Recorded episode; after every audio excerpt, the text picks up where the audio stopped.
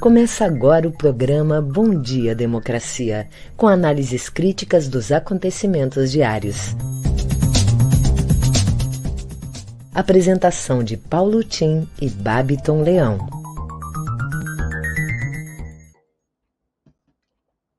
Bom dia, democracia, bom dia, democratas de todos os quadrantes do Brasil, meus caros internautas que nos acompanham tão fielmente aqui, colegas de trabalho e convidadas de hoje. O meu cordial bom dia. São oito horas em Brasília, capital da esperança de todos os brasileiros, neste ano de renovação das nossas esperanças com as eleições em outubro próximo. Bem, hoje é dia 27 de abril, uma quarta-feira sempre virtuosa, 2022, ano do segundo centenário da independência do Brasil, dia 7 de setembro próximo. Há 100 anos, o Brasil organizou grandes festejos e fez, inclusive, muitos investimentos em obras para a celebração do primeiro centenário da independência. Esse ano não se vê nada, absolutamente nada, muito pouca coisa. Mas estamos aqui presentes e lembramos, inclusive, nesse momento, de refletir sobre a independência do Brasil, não apenas como o grito do Ipiranga, que está no famoso quadro de Vitor Meirelles, né, tão famoso, mas da independência do Brasil como um processo, um processo talvez cujo ponto de origem é a Inconfidência Mineira, muito influenciada pela independência americana, em 1776, e que se projetou em vários movimentos nativistas naquele período, principalmente sobre Pernambuco e de Pernambuco sobre o grande Pernambuco que se estendia até o Ceará. Essa movimentação, ela vai depois ter um outro momento importante que é na conjuração baiana, que é a Revolução dos Alfaiates, que tem maior inspiração não na, na, na no caso americano, mas na Revolução Francesa e teve um personagem que tem um papel muito importante em toda essa ebulição liberal da época no Brasil. É, ele é Cipriano Barata, ele que foi um deputado às Cortes de Lisboa, representando o Brasil, e que, pelas suas vestimentas, era um baiano, ele era, inclusive, conhecido como esfarrapado, e deu origem à expressão farroupilhas, farroupilhas, e, portanto, no bojo de ideias jacobinas que encontram receptividade não só em Salvador, mas no Rio de Janeiro, e se estende até o Rio Grande do Sul. Não é por acaso que aqui nós chamamos essa, essa questão que tivemos aqui entre 1835 e 45 como farroupilha. Ela está no bojo dessa efervescência jacobina que sacudiu o Brasil desde a época que estava sob o jugo de Portugal até depois da independência, quando se livrou, essa é a verdade, de Dom Pedro I em 1831 e ainda assim continuou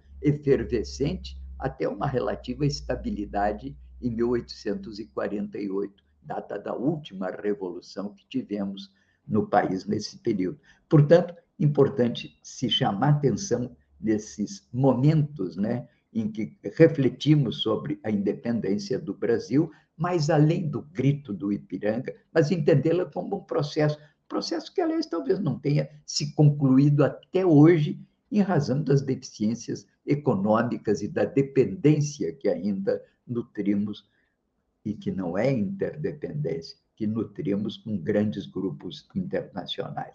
Rapidamente, resumão do dia: a venda de ingressos para os desfiles do carnaval já começou em Rio e São Paulo.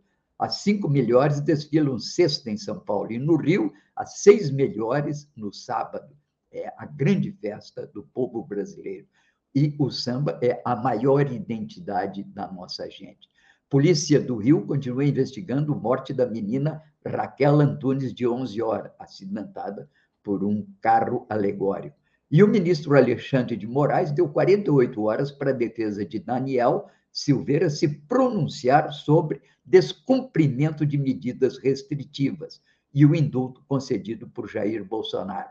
Rosa Weber deu 10 dias para o presidente se pronunciar também sobre o indulto. Bem, enquanto isso, o Brasil registra 164 novas mortes de Covid, ainda com uma média abaixo de 100 óbitos por dia, mas chegamos aos 663 mil óbitos, um número considerável. Bem, vamos aqui agora ver as manchetes do dia com o Babiton. Bom dia, Babiton. Bom dia, democracia. Bom dia, Paulo Tim. Bom dia para toda a nossa audiência. Trago agora algumas das principais manchetes do dia, iniciando pelo G1. O Brasil registrou 164 mortes por Covid-19 nas últimas 24 horas, totalizando 662.941 óbitos desde o início da pandemia. Daniel Silveira admite que deixou de usar tornozeleira eletrônica. Polícia Federal abre investigação sobre tiro acidental de Milton Ribeiro. Na Folha de São Paulo, TSE quer barrar indicado de Bolsonaro em ações sobre propaganda eleitoral. Bolsonaristas têm boom de seguidores após Musk comprar Twitter. Na CNN Brasil, China relata o primeiro caso humano de gripe aviária H3N8. Por liberdade de expressão, bancadas evangélica e da segurança articulam um encontro com Bolsonaro. TSE reprova contas de 2016 e manda PSDB devolver mais de 4 milhões de reais aos, aos cofres públicos. No Estadão, Congresso e Moraes marcam posição sobre cassação e elegibilidade de Daniel Silveira. O Brasil tem quase 7 mil obras paradas, com custo estimado em 9,32 bilhões de reais. Jornal Brasil de Fato. Pastores do gabinete paralelo visitaram 127 vezes o MEC e o FNDE na gestão Bolsonaro. O ACEF, advogado da família Bolsonaro, é condenado por difamar Jean Willis. No nosso Bom Dia Democracia de hoje, desta quarta-feira, 27 de abril, nós vamos receber. Vamos, mais uma vez, né, já tivemos vários problemas. Um, um dia foi problema aqui com o Bom Dia Democracia, no outro dia foi problemas técnicos, mas hoje a coordenadora da Casa de Referência, Mulheres Mirabal, Júlia Fosqueira, vem conversar conosco sobre a casa ter conseguido o alvará de funcionamento. E a diretora de comunicação do Proifes Federação, Gilca Pimentel e vem conversar aqui com a gente sobre a importância da realização do Fórum Social Mundial em um ano de eleição presidencial aqui no Brasil. Em seguida, eu volto com o Boletim Coronavírus trazendo a vacinação do Estado. É com você, Paulo Tim. Ok. Este é o Bom Dia Democracia, um programa da rede Estação Democracia, com apoio da CUT Rio Grande do Sul, a Durg Sindical e Cressol. Bom Dia Democracia, um contraponto à grande mídia corporativa na defesa da informação transparente como um direito da cidadania e da democratização da imprensa nos termos da Carta Mundial da Mídia Livre, aprovada no Fórum Mundial em 2015. Eu sou Paulo Tim e registro os temas aqui comentados no meu Facebook e que ficam também registrados na correspondente newsletter que você pode receber se manifestar um interesse. Bem, aqui a capa dos principais jornais do país hoje. O Globo, plenário do Supremo, deve julgar perdão de Bolsonaro a Daniel Silveira. E Moraes defende a inelegibilidade do deputado Silveira, que ontem circulou na Câmara sem tornozeleira. Lépido e faceiro indultado pela graça do rei. Capa do Estado de São Paulo. O país tem 7 mil obras paradas, orçadas em 9 bilhões de reais. Prefeitos se queixam de projetos paralisados desde há 10 anos. Capa da Folha de São Paulo. Silveira segue inelegível com indulto, diz Moraes. Ministro do Supremo defende que ato de Bolsonaro não afasta punição prevista pela Corte podcasts de hoje. O assunto da Globo trata de Elon Musk e o futuro do Twitter. preocupação em razão de que ele, grande bilionário americano, ele tem uma visão da liberação total do Twitter sem restrições. Por isso, o Palácio do Planalto ontem festejava a sua compra do Twitter.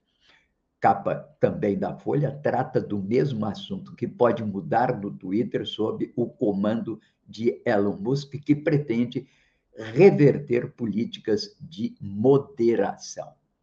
Bom, vamos, portanto, a um outro assunto também importante, que é a questão da guerra na Ucrânia, né? E eu me pergunto, guerra ou paz? O dia de ontem, por exemplo, foi paradoxal na questão da guerra na Ucrânia. Enquanto o secretário-geral da, da ONU foi a Moscou em busca da retomada dos diálogos para a paz, um chefe militar da OTAN expressou literalmente sua disposição enfraquecer cada vez mais a Rússia, prometendo mais apoio militar à resistência ucraniana. Alguém já denominou essa obsessão russofóbica do Ocidente, lembrando a catilinária né, do Senado romano, Rússia delenda est. Será que a OTAN é um organismo menor, voltado apenas para defesa militar, não comparável ao ONU? Suas palavras nem deveriam ser tomadas a sério. Mas, aliás, não tem nem sentido ser comandada por um chefe civil que se posiciona como um verdadeiro protagonista político sobre assuntos de paz e guerra. Deveria ter um comandante militar cumprindo ordens emanadas de autoridade civil. Mas é o contrário. A OTAN está pressionando os chefes de Estado europeus para a remessa cada vez maior de armamentos à Ucrânia e elevação dos respectivos orçamentos militares. Caso emblemático é a Alemanha, totalmente subserviente a tais demandas, algo que dificilmente a senhora Merkel, já fora do governo, teria feito. Bem, diante disso, a questão que chama atenção é o seguinte: até quando vai o conflito armado na Ucrânia e quais as suas consequências? Na guerra, sabe-se quando começa. Esta começou no dia 24 de fevereiro passado, mas ninguém sabe como termina. Ontem, o chanceler russo, experiente Sergei Lavrov, foi chocante quando disse que a questão ucraniana pode levar à Terceira Guerra Mundial. O Ocidente parece não acreditar nisso e continua fomentando a capacidade militar da Ucrânia na esperança de levar a Rússia à exaustão. Chega a falar, inclusive, na provável vitória militar da Ucrânia, algo que é quase impensável. Bem, analistas mais experientes, entretanto, nos assuntos de Rússia e China, não acreditam nisso. Creem que a Rússia tem não só capacidade para aguentar o tranco, como vai, com as sanções, levar a cabo um profundo processo de substituição de importações destacam que o valor do rublo já voltou ao valor de 75 por dólar, vigente desde antes da guerra, em grande parte porque continua vendendo seu principal produto de exportação, petróleo e gás. Não perdeu nenhum dólar até agora, de resto. Tratando-se de uma economia relativamente pequena, em torno de 1% do PIB mundial, como o Brasil, igualzinho. Sua capacidade de recuperação sob a égide do rublo poderá se capitalizar em novas instituições de financiamento do desenvolvimento interno. Importante nesse processo foi a mudança do caráter do Banco Central, antes alinhado aos imperativos de organismos financeiros, até que resolveu o presidente Putin mudar. Contribui para a recuperação russa também o alto nível tecnológico do país, derivado de sua indústria espacial militar, como herança da era soviética na disponibilidade do vasto manancial de mão de obra qualificada. A Rússia também não está isolada. Está isolada, assim, do bloco ocidental, com o epicentro dos Estados Unidos, que domina, assim, 80% dos negócios do mundo, mas amplia suas alianças em escala mundial sobre a Ásia, sobre Ásia sobretudo China Índia, também Irã, e América Latina, onde tem como aliados definidos Cuba, Venezuela e Nicarágua, e aliados velados Brasil e Argentina. Por isso, ontem o, o Lavrov pediu a presença permanente da Índia, Brasil e um país africano no Conselho de Segurança da ONU. Enganam-se, pois, os que apostam na capitulação da Rússia e melhor fariam se reconhecessem a inevitabilidade de uma nova era no concerto das nações, com maior representatividade do bloco não alinhados. Esta propósito bem poderia ser uma bandeira a ser levantada por Lula, já prevendo a necessidade de se posicionar internacionalmente sem alinhamento com os Estados Unidos nem Rússia, recriar o movimento dos não alinhados. Aí vai, pois, a ideia. Bom, enquanto isso, enquanto o nosso querido amigo Babiton procura se ajeitar lá nos trancos da nossa é, internet, sempre digo né, que melhor o tranco da estrada do que o mau companheiro de viagem. E aí está o nosso bom companheiro, novamente, apostos o Babiton. É contigo, Babiton. De volta então, Paulotinho. Vamos lá, vamos trazendo aqui o boletim coronavírus com a situação da vacinação aqui no estado do Rio Grande do Sul, acompanhamento vacinal, que foi atualizado hoje às 7 horas e 35 minutos. Até o momento, o estado do Rio Grande do Sul tem 48,9% eh, do 48,9% perdão do esquema vacinal completo de população residente e população vacinável com há mais de 5 anos, né, a partir de 5 anos, 52,1%. Que agora lembrando que o esquema vacinal completo ele é composto pela primeira dose, segunda dose e a terceira dose, a dose de reforço.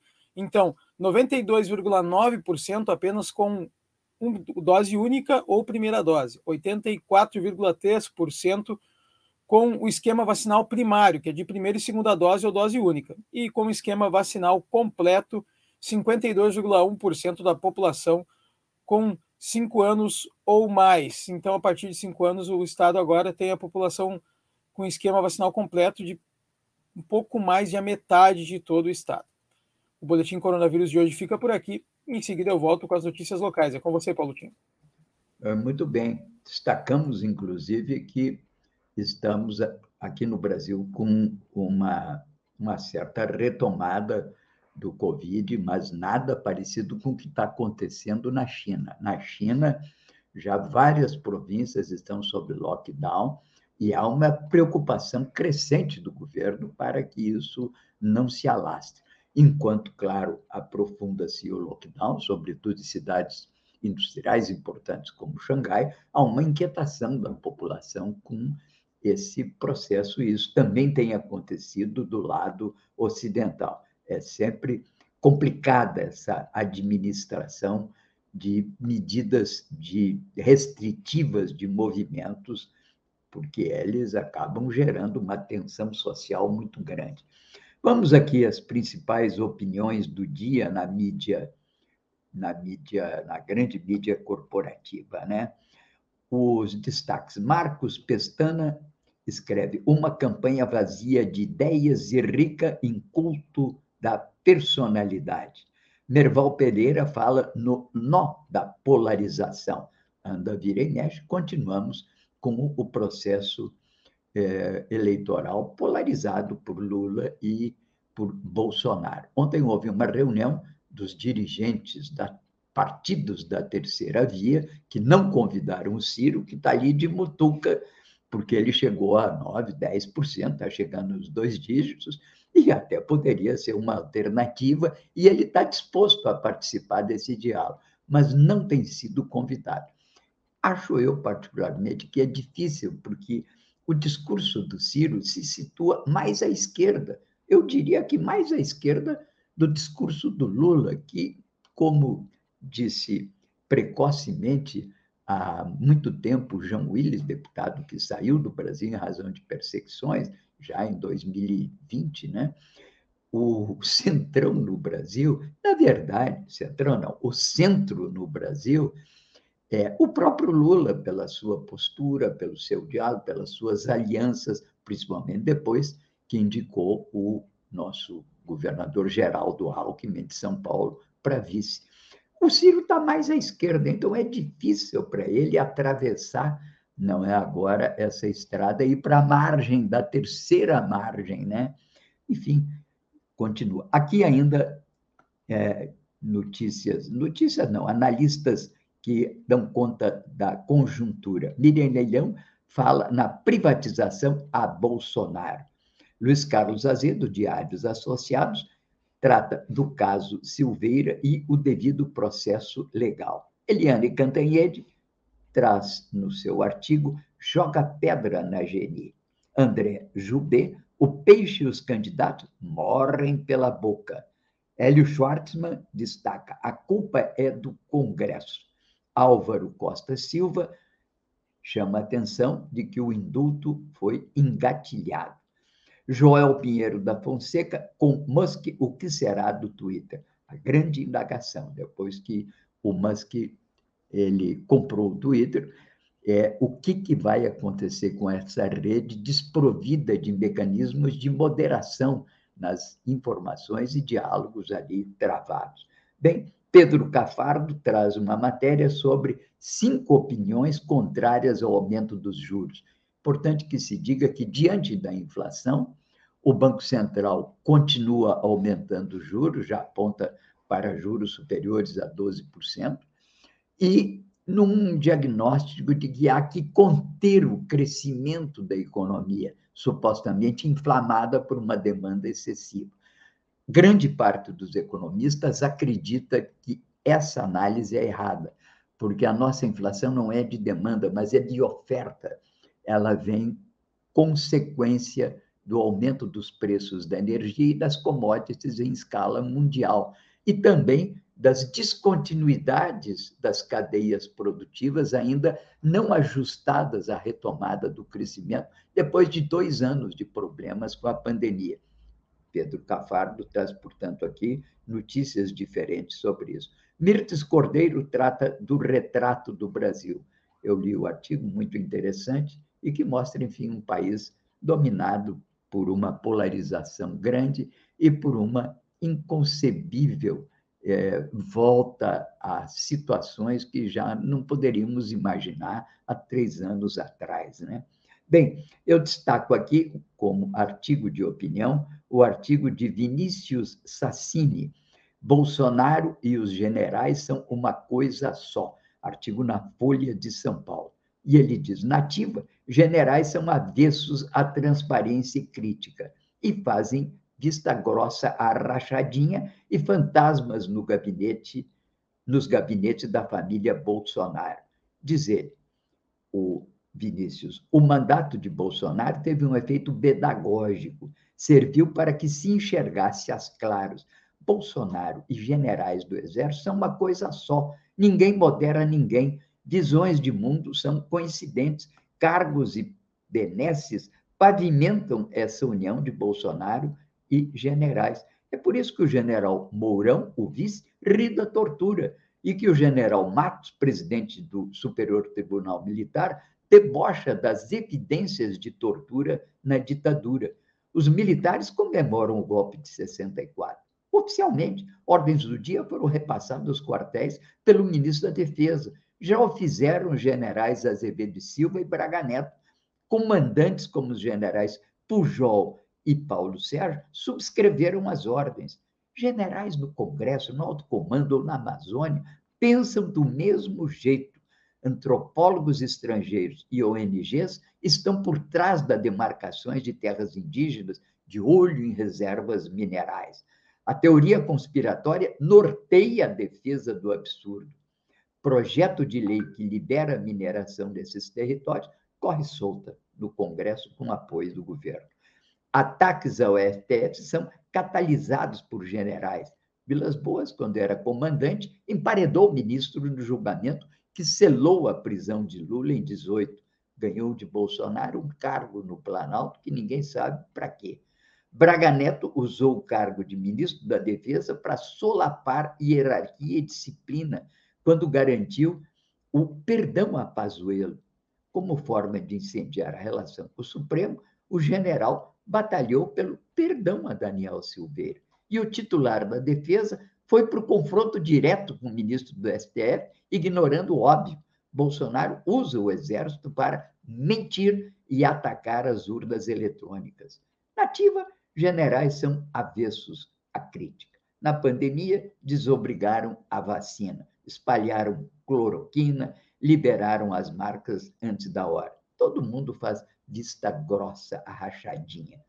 Não há mais cortina de fumaça. Generais são bolsonaristas até a medula. Isto precisa ser levado em conta pelas instituições brasileiras diante da aproximação de outubro. Bem, aqui, portanto, é uma, as, aqui, portanto, as, as opiniões nacionais com esse destaque eu achei muito interessante. Vamos agora às notícias locais com o Babiton. É contigo, Babiton. Vamos lá, Paulotinho, trazendo aqui as notícias locais do Matinal. Leite volta ao Rio Grande do Sul e pode se candidatar ao Piratini. Menos de um mês após ter renunciado ao governo do estado, motivado por aspirações presidenciais, Eduardo Leite, PSDB, pode estar fazendo as malas para voltar para casa para disputar novamente o Piratini. De acordo com o jornalista Gerson Camarote, o Tucano retorna hoje ao Rio Grande do Sul e iniciará viagens ao interior para avaliar o clima eleitoral e articular uma possível candidatura.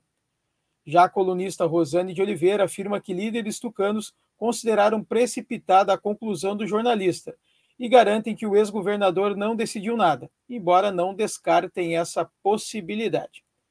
Na semana passada, Leite publicou carta reconhecendo que o governador de São Paulo, João Dória, é o candidato natural do PSDB para o Planalto. O nome de Leite para o Piratini também desponta em razão de ninguém da sua base ter surgido como um nome natural a sucedê-lo, o que poderia favorecer principalmente o ex-ministro Onyx Lorenzoni, PL, que já apareceu em lideranças nas pesquisas. Com clima otimista, a capital receberá milhares para South Summit, Porto Alegre deverá receber cerca de 15 mil pessoas da semana que vem em razão da realização do South Summit entre terça e quinta-feira. A previsão é do secretário de Inovação, Ciência e Tecnologia do Rio Grande do Sul, Alsones Balestrin, que, em entrevista ao Jornal do Comércio, também destacou a empolgação com o evento e de inovação.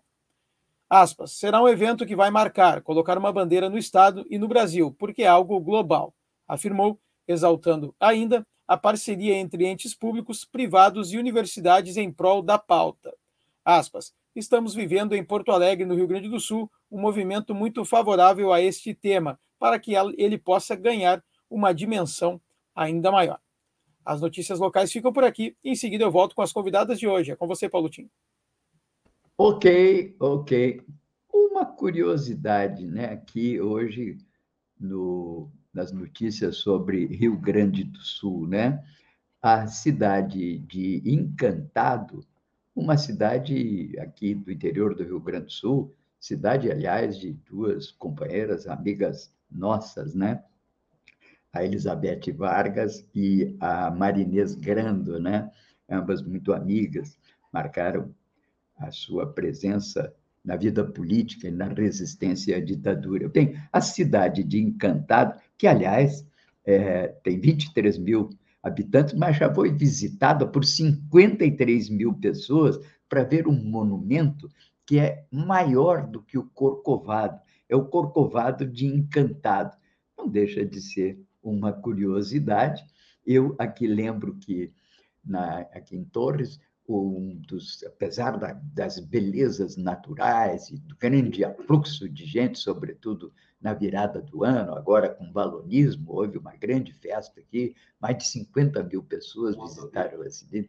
Agora vem o, o Moto, Moto é, mas sabem qual é a maior atração que existe aqui? Uma ponte pêncil, simples, muito simples, entende? As pessoas adoram vir à cidade e dá uma impressão de desamparo, que o desamparo é uma categoria fundamental no campo da filosofia. Quem gosta muito de falar sobre o desamparo é o Vladimir Safatli e o meu querido primo Ricardo Tim de Souza, professor aqui da filosofia do pós-graduação e doutorado da PUC, porque o desamparo é um elemento fundamental para que consigamos nos libertar e é o ponto, digamos assim, de partida para a construção de uma verdadeira ética. Bem, vamos adiante, porque temos ainda muita coisa. Vamos agora ao Babiton, com a nossa primeira convidada do dia. Bom, Paulo Tim, Bom Dia Democracia recebe agora a coordenadora da Casa de Referência Mulheres Mirabal, Júlia Fosqueira. Bom dia, Júlia. Até que enfim conseguimos. Bom dia. Seja bem-vinda ao nosso programa, Júlia.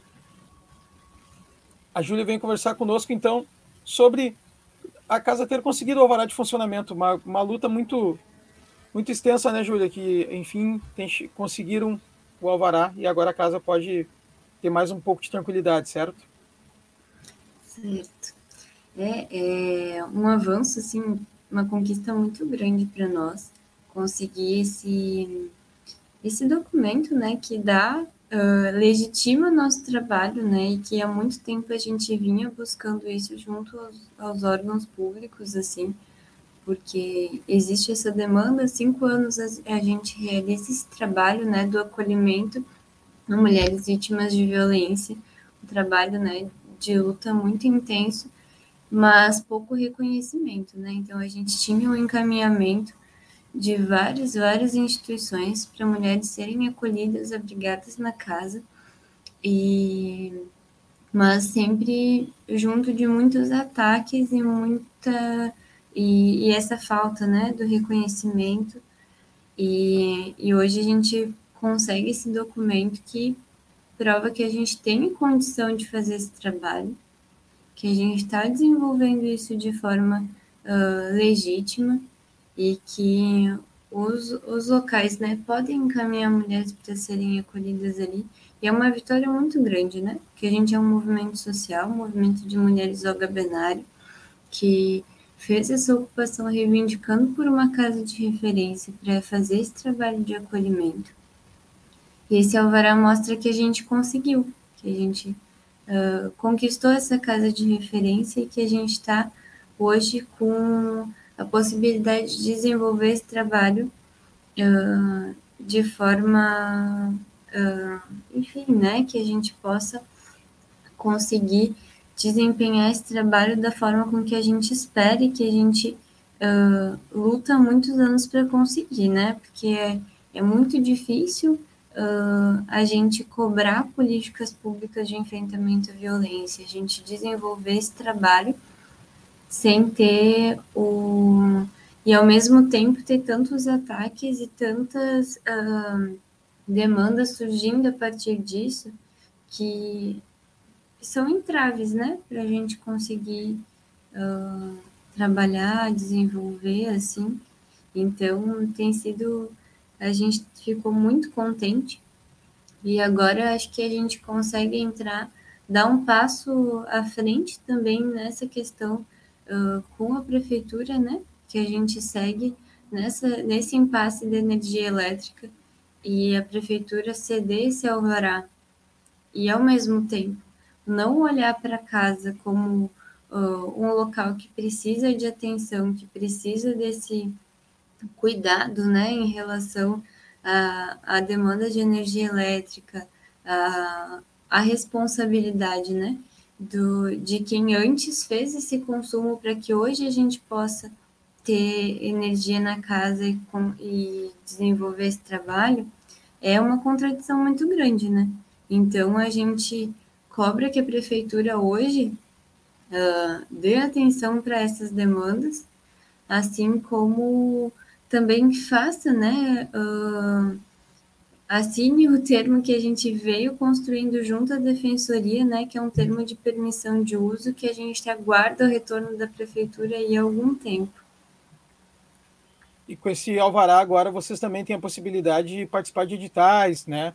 Isso também melhora um pouco que, uma, no caso das organizações não, govern, não governamentais, né, que destinam verbas sociais, isso dá uma ajuda também, né, Júlia?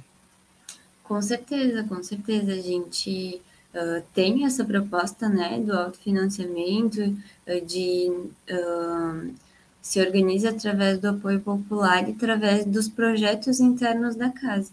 E esses projetos tendo possibilidade de fazer inscrição em editais, de a gente concorrer, né, a recursos públicos também, que pode ser aí através de emendas participativas ou o que for, isso para nós é extremamente importante, né? Então, é um avanço bem grande nesse sentido também, com certeza. E vocês ainda estão esperando, no caso, o, a resposta do Ministério Público, né, sobre o pedido para revogarem a recomendação de não encaminhar vítimas a serem acolhidas na casa. Exato, a gente ainda aguarda. A gente tem, tem um prazo, Júlia, do Ministério Público, não? Uh, tinha um prazo, assim, né? Mas que a gente cumpriu com esse prazo, né? A gente, dentro do, do que a gente conseguiu, né? Porque o, as recomendações e que o Ministério Público nos solicitou uh, são algum, algumas questões que levam tempo de retorno também. Então, os encaminhamentos em si a gente fez todos, né? E a gente enviou documentação, os, o que tinha né, de protocolos, a gente enviou para o Ministério Público. Então, a gente aguarda esse retorno, né? Mas a gente uh, entende que conseguiu uh, mostrar que essas recomendações elas estão sendo cumpridas dentro do que a gente entende também como necessário, né? Que é para desenvolver esse trabalho que a gente vem fazendo há cinco anos, que a gente entende uh, as recomendações, mas que também existem alguns entraves né, burocráticos da questão de a gente uh, de a gente ser uma ocupação urbana, de a gente ainda estar tá aguardando com, por alguns retornos né, do poder público. Então também a gente entender que precisa desse lugar né, para acolher as mulheres e que uh, para onde para onde vão essas mulheres se elas não forem encaminhadas, né? Se os órgãos cumprirem com essa recomendação de não encaminhar mulheres, né? O que para onde vão? Uh, se vão ter esse mesmo tipo de encaminhamento que a gente consegue dar, né? Então a gente sabe que a gente não supre toda a demanda que a rede traz, mas que a gente faz um trabalho extremamente importante e diferencial, assim. Certo. Então, a gente, e não só o, o, fazer o acolhimento, né, mas também pressionar os órgãos públicos e as outras instâncias para que realizem esse trabalho de enfrentamento e acolhimento, né, para que essas mulheres consigam acessar. Certo, Júlia, eu quero lhe agradecer muito a sua participação, muito obrigado por poder vir aqui conosco depois de alguns problemas que enfrentamos. A gente também estava devendo que tivemos um problema lá na primeira participação sua. Muito obrigado. Um ótimo dia, uma que ótima semana. Uma ótima semana para vocês também. Obrigada pelo espaço e acho que é sempre muito importante ter esse respaldo assim das mídias populares também. Então, agradeço e parabenizo aí o trabalho de vocês. Muito obrigado, Júlia. Também parabenizo ao seu trabalho. Paulo Tim, volto com você e em seguidinho eu retorno com a nossa segunda convidada. Ok, Babiton, muito obrigado. Queria destacar aqui algumas informações e notícias importantes aqui sobre o Rio Grande do Sul, né? É, a luta por resistência, justiça e democracia volta a ecoar na marcha de abertura dos fóruns sociais matéria do Brasil de Fato, do dia 26, ontem, né? E mostra que até sábado, dia 30, Porto Alegre cedia o Fórum das Resistências e o Fórum Social Mundial Justiça e Democracia. Brasil de Fato também mostra que os servidores fazem ato unificado por reajuste de 10,06% e em defesa do IP Saúde, proposta do governo de reajuste salarial para o conjunto de servidoras pode ser votada na próxima terça, mas os funcionários não estão satisfeitos com os 5%. E agora vem essa notícia de que o nosso governador Leite, que no apagar das luzes tentou fazer esse reajuste, né, que como talvez um gesto de expansão da sua base de apoio, né? que ele, depois de sobrevoar né, é, picado pela mosca azul, o cenário nacional parece que desceu aos chãos do Rio Grande e deve estar cogitando aí de procurar uma saída para os próximos quatro anos e, de certa maneira, isso pode significar uma estabilidade dele, entende, diante dessa sucessão. Enquanto isso, contratos de concessão de parques gaúchos, diz também o Brasil de fato, hoje, que são acompanhados pelo Tribunal de Contas do Estado, chegam a quase um bilhão. O valor é o somatório dos investimentos e custos de operação projetados ao longo de 30 anos. Bem, temos o Babiton está aí, nós temos uma outra convidada de hoje. O Babiton é contigo, Babiton. Vamos lá, Paulotinho. Bom dia, Democracia. Recebe agora a diretora de comunicação do Proifes Federação, Gica Pimentel. Bom dia, professora, diretora. Seja bem-vinda ao nosso programa. Bom dia, agradeço o convite e vamos lá conversar, né? Bom, a diretora vem conversar conosco aqui sobre a importância da realização do Fórum Social Mundial, onde a gente né, já está abordando a semana toda, que começou ontem com a marcha, nós estivemos ao vivo ontem no café também com a imprensa. Então, a importância da realização do fórum num ano de eleição presidencial aqui no Brasil, né, diretora? Pois, pois é, né? Então, eu, eu, eu fiquei pensando né, o que, que a gente pode conversar e dizer da importância é, desse evento nesse contexto das eleições. Eu diria assim, eu diria que é, a importância de, é, de, do Fórum da Resistência nesse momento abordar, é, tra, trazer à tona, né, é, a, a, no contexto né, de eleição, é que a rua, na verdade, é o, é o nosso local de luta. Né? A rua é o local de visibilidade, a rua é um local de vozes, a rua é um local de denúncia. Então, a gente tem que se perguntar o que, que tem jogo hoje?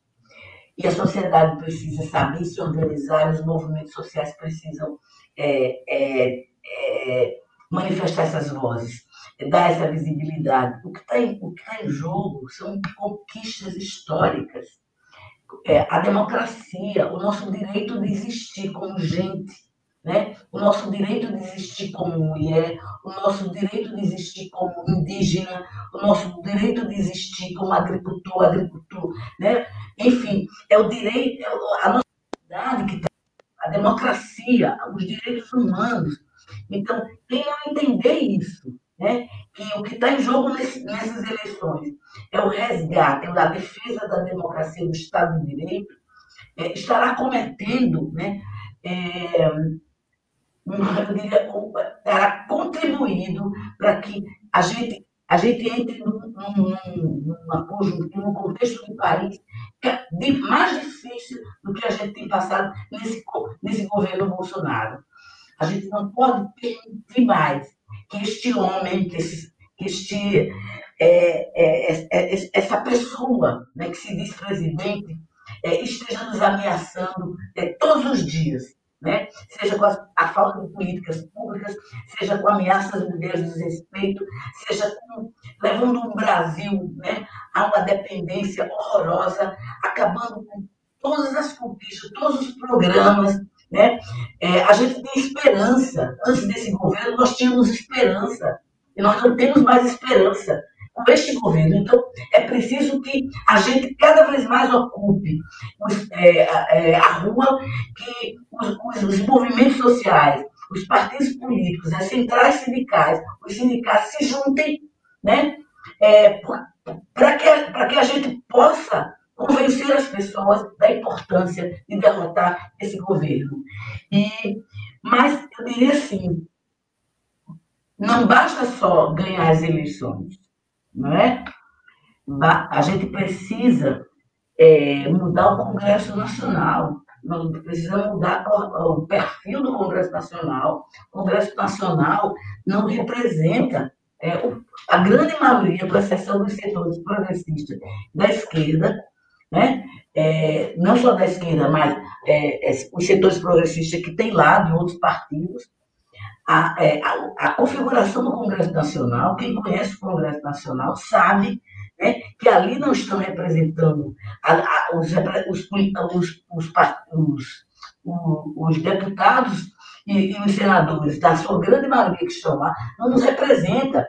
Eles têm virado as costas para a população, eles têm virado as costas para a sociedade, eles têm virado as costas é, é, é, pela, defendendo né, coisas básicas, mínimas, de direitos, de conquistas. Então, esse Congresso né, precisa é, mudar a configuração, então é preciso que a gente eleja deputados e senadores que nos representem de fato, que vá lá para o Congresso e defenda é, projetos que avancem a sociedade, que avancem é, é, é, as políticas públicas, que avancem na educação, né, que avancem é, é, em, em, projetos que recuperem a renda, que recuperem a, a, educação, a universidade, a escola pública, que garanta né, todos os direitos, que, que dê à mulher a possibilidade de ser respeitada, é, que puna os, os, é, as, os homens né, que cometem violência, que, que é, respeitem é, a comunidade LGBT. Então, assim, nós precisamos mudar a configuração do Congresso Nacional. Mas a gente também precisa convencer as pessoas né, de que, de que de, aquelas pessoas ainda que acreditam é, é, nessa falta de projeto de país, porque o Bolsonaro ele não tem um projeto de país, ele tem um projeto de destruição do país. Então é preciso convencer as pessoas que nessa eleição está em disputa um projeto de país, né? está em disputa nossa humanidade, nosso direito de existir como nação, como país, como gente. Então, acho que é, é, é a, a, importância de trazer, né, voltando o tema, é, esse debate, esse, esse, nesse contexto né, dessa semana hoje do, aqui em Porto Alegre, do Fórum da Resistência, é isso. É, é, é, fazer as pessoas enxergarem, ajudar, na verdade, nesse processo. Né? Porque não basta só isso, basta ter muita coisa a ser feita. Então, eu acho que eu diria isso, sabe? E e para isso, a gente, o Projeto Federação, a gente está com uma atividade hoje, é, nove horas, uma roda de conversa, é, com, desculpa, cujo tema é A Fome Não é Fake, e uma procissão às 15 horas, é, a procissão Nossa Senhora da Fome. Desculpa. Essa é uma atividade que nós fizemos, a procissão da fome, por exemplo, é uma atividade que nós fizemos em Brasília, na, na Semana dos Direitos Humanos. Nós fomos para a rodoviária de Brasília, né? É, com, montamos com é, os artistas, né? A gente é, fez uma parceria com os artistas e, e colocamos uma boneca é, é, representando hoje, é, denunciando a, a volta da fome no país, com, com ossos. Foi um, foi um momento muito impactante, né? é, para denunciar o retorno à fome nesse país. Porque quem hoje, né, quem observa, a gente passa nas ruas, é dá dó, né? A gente vê famílias inteiras com crianças pedindo, famílias inteiras dormindo na rua. Né? Quer dizer, é, é, a gente estava a gente tava num momento muito promissor, né? A gente tinha, o Brasil tinha é, saído do mapa da miséria e hoje a gente vê na rua é uma coisa, é, é, é acho que quem tem quem, quem é observador e tem sensibilidade dói no coração, né? Você vê tantas famílias com fome, porque fome, né? Fome é de uma crueldade, nenhum ser humano deveria passar fome, né? Então, a, é, a, a, a, essa, essa profissão é, da Senhora da Fome tem esse, esse, é, esse objetivo de é, denunciar a fome, né? Sim. Então, a gente vai estar fazendo isso hoje às, 16, às 15 horas, é, como uma atividade da, da, do Fórum da Resistência, e agora de manhã tem uma roda de conversa com professores, educadores, sindicalistas, né? É, cujo tema é esse, a fome não é fake, né? Fome não é fake. É isso. Certo, diretora. Certo, diretora. Muito, muito obrigado pela sua participação aqui conosco, pela disponibilidade de conversar um pouco aqui com o Bom Dia Democracia. Eu que agradeço. Um bom dia para todos e todas. Um ótimo dia, uma boa semana. Muito obrigado, até a próxima. Bom, vou aproveitar agora para trazer a programação do dia de hoje na Rede Estação Democracia, que vamos ter espaço plural, como de costume, das 14 às 15 horas, que vai abordar afronta de Bolsonaro ao STF, que vem agravando o conflito entre os poderes. E também temos aqui um programa dos diálogos da Ansur, que são parceiros nossos, e vão ter um, uma conversa aqui sobre o desmonte da política enérgica brasileira, que vai ao ar às 16 horas. Vai ter, então, a presença de José Sérgio Gabriele e também do Maurício Tom, Tomaskin. Então, não percam hoje, temos esse programa dos parceiros às 16 horas e também o Espaço Plural, que vai tratar da afronta de Bolsonaro ao STF, que agrava os conflitos entre os poderes, Espaço Plural das 14 às 15 horas. Então, vai lá você que não curtiu ainda, que não assinou o nosso canal, que não ativou o sininho, vai lá e faz isso, compartilha com os amigos, curta também no Facebook, no Twitter, no Instagram, no Spotify, no estaçãodemocracia.com. A gente agradece a todo mundo que nos acompanha diariamente aqui, semanalmente, mensalmente, sempre que podem, estão aqui conosco e fortalecendo cada vez mais a ideia da rede Estação Democracia. Um bom dia a todos e volto com você, Paulo Tim. Ok, Babiton, muito obrigado, muito obrigado também a Gilca. Bem, aqui, continuando então com as notícias do Estado do Brasil de Fato de hoje, é, uma matéria que é importante. Os agricultores gaúchos pleteiam sobras do PENAI para agricultura familiar na merenda escolar. Entidades criticam que as compras esbarram muitas vezes na falta de servidores para atuar na área de alimentação. E duas dicas importantes para quem gosta cinema, audiovisual produção audio, audiovisual afirmativa. Oficina gratuita está com inscrições abertas. Formações maiores aqui no Brasil, de fato. Atividade presencial, promovida pelo Instituto Estadual do Cinema, IACINE, acontece nos dias 2 e 13 de maio, no Centro Cultural Mário Quintana, em Porto Alegre, na capital. Importante que se diga que essa área de cinema e áudio-vídeo, de uma maneira geral, imagem, ela vem ganhando um peso muito grande no Brasil e em vários países é, do terceiro mundo. Aqui no Brasil, vários estados criaram polos de cinema e vídeo. É o caso de Paulínia, em São Paulo, é o caso de Pernambuco, também Goiás, além dos festivais de cinema, que são importantes, como o de Gramado, é importante que haja um apoio institucional ao desenvolvimento da indústria do áudio e do vídeo. Não temos nada consistente com isso ainda no Rio Grande do Sul.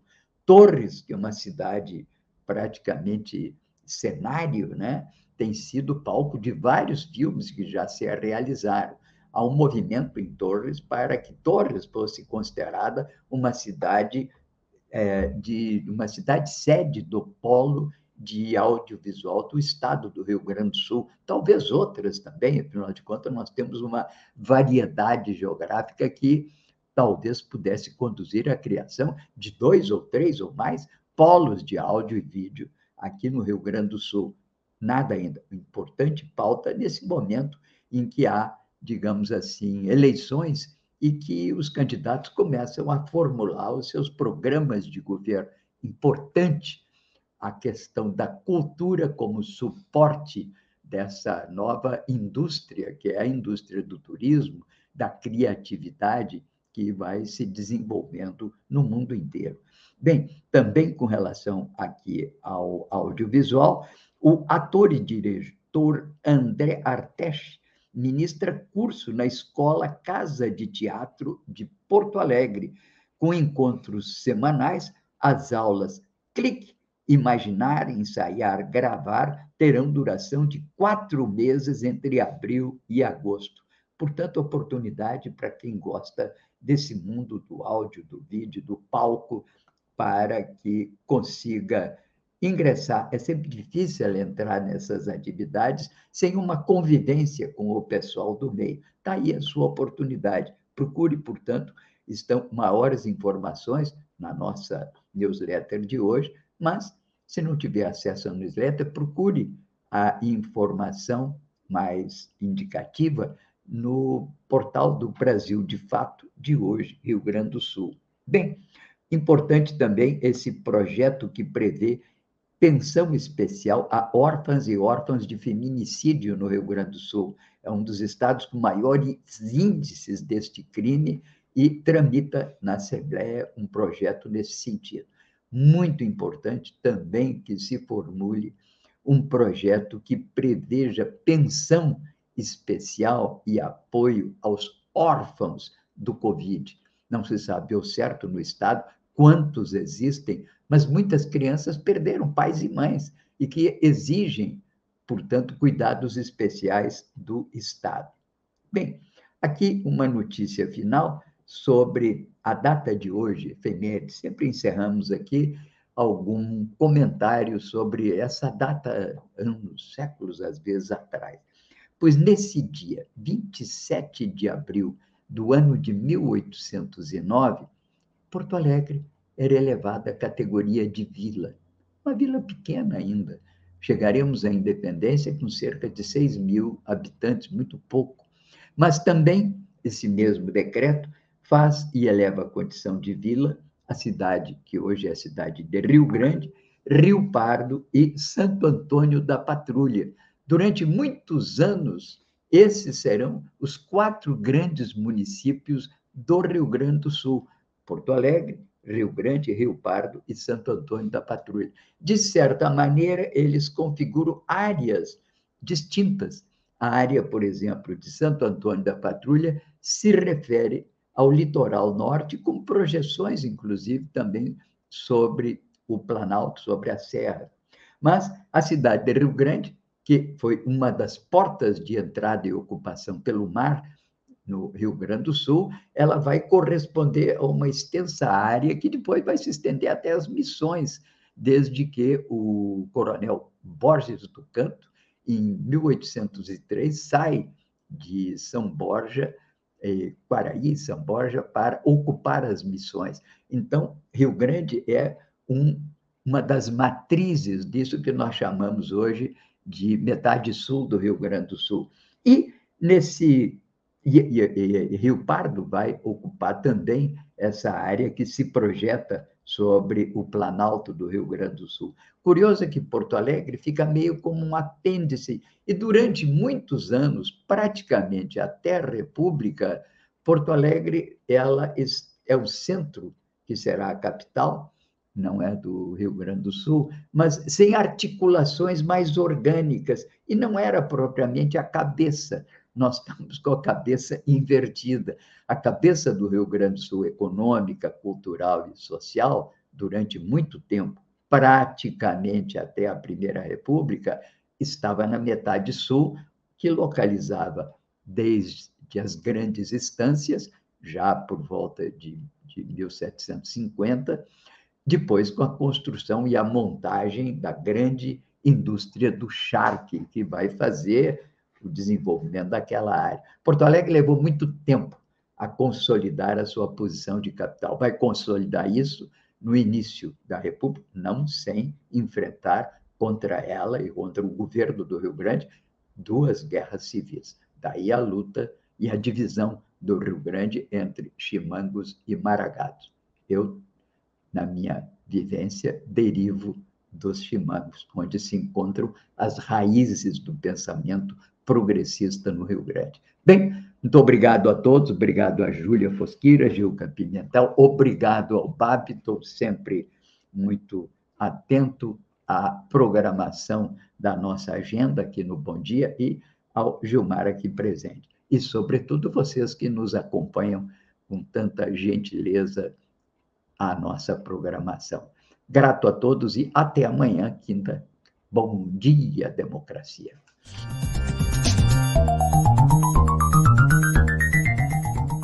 Este foi o programa Bom Dia Democracia. Nos encontramos amanhã às 8 horas.